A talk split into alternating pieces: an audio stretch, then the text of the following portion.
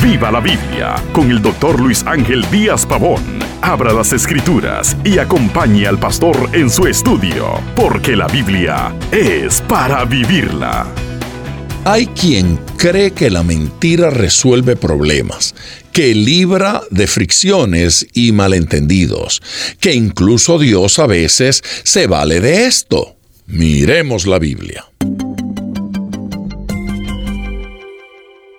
Hay personas que consideran que hay grados de mentiras y que algunas son admisibles y otras no.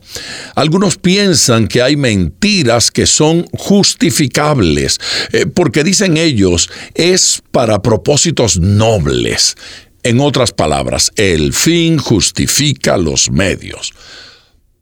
Pero la palabra de Dios, sin amagues, declara en Salmos 119, versículo 163, la mentira aborrezco y abomino.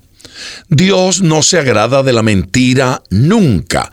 La mentira desagrada a Dios de tal manera que quien la practica no tendrá comunión con Dios, no disfrutará del favor ni la gracia del Señor. En Salmos capítulo 101, versículo 7 dice, No habitará dentro de mi casa el que hace fraude el que habla mentiras no se afirmará delante de mis ojos. La mentira es pecado. Dios desechará al mentiroso. Esta verdad es reiterada en Proverbios capítulo 12, versículo 22 al decir, los labios mentirosos son abominación a Jehová, pero los que hacen verdad son su contentamiento. El primer mentiroso que provocó el desagrado divino fue Satanás. La mentira desagrada a Dios porque provoca grandes males sociales, familiares y, de manera especial crea separación entre Dios y nosotros.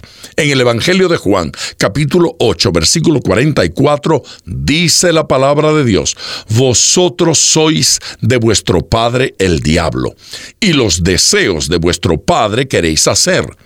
Él ha sido homicida desde el principio y no ha permanecido en la verdad porque no hay verdad en él. Cuando habla mentira, de suyo habla, porque es mentiroso y padre de mentira.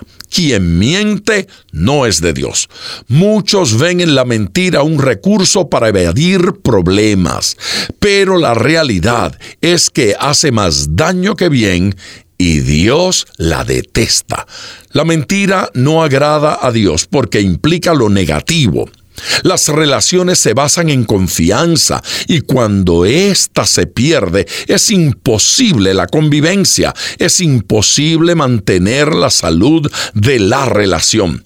Hay muchas personas que confiesan que conocen a Dios, pero sus hechos lo niegan. La mentira se hace evidente cuando las palabras y los hechos no están en sintonía. Aquí es válido el proverbio que dice, tus hechos hablan tan fuerte que no puedo oír tus palabras. El mentiroso no es digno de ser escuchado.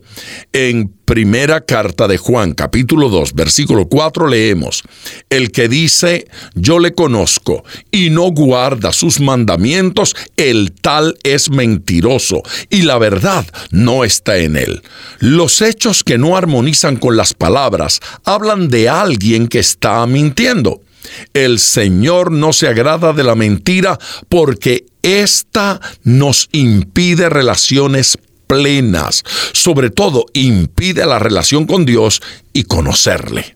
Recuerde, ponga todo su corazón al estudiar las escrituras, porque la Biblia es para vivirla. Acompañe regularmente al doctor Díaz Pavón en su estudio personal de la Biblia. La experiencia de décadas de ministerio de la palabra son vertidas en cada jornada. Usted puede adquirir copias de esta enseñanza visitando nuestra página web www.diazpavón.com.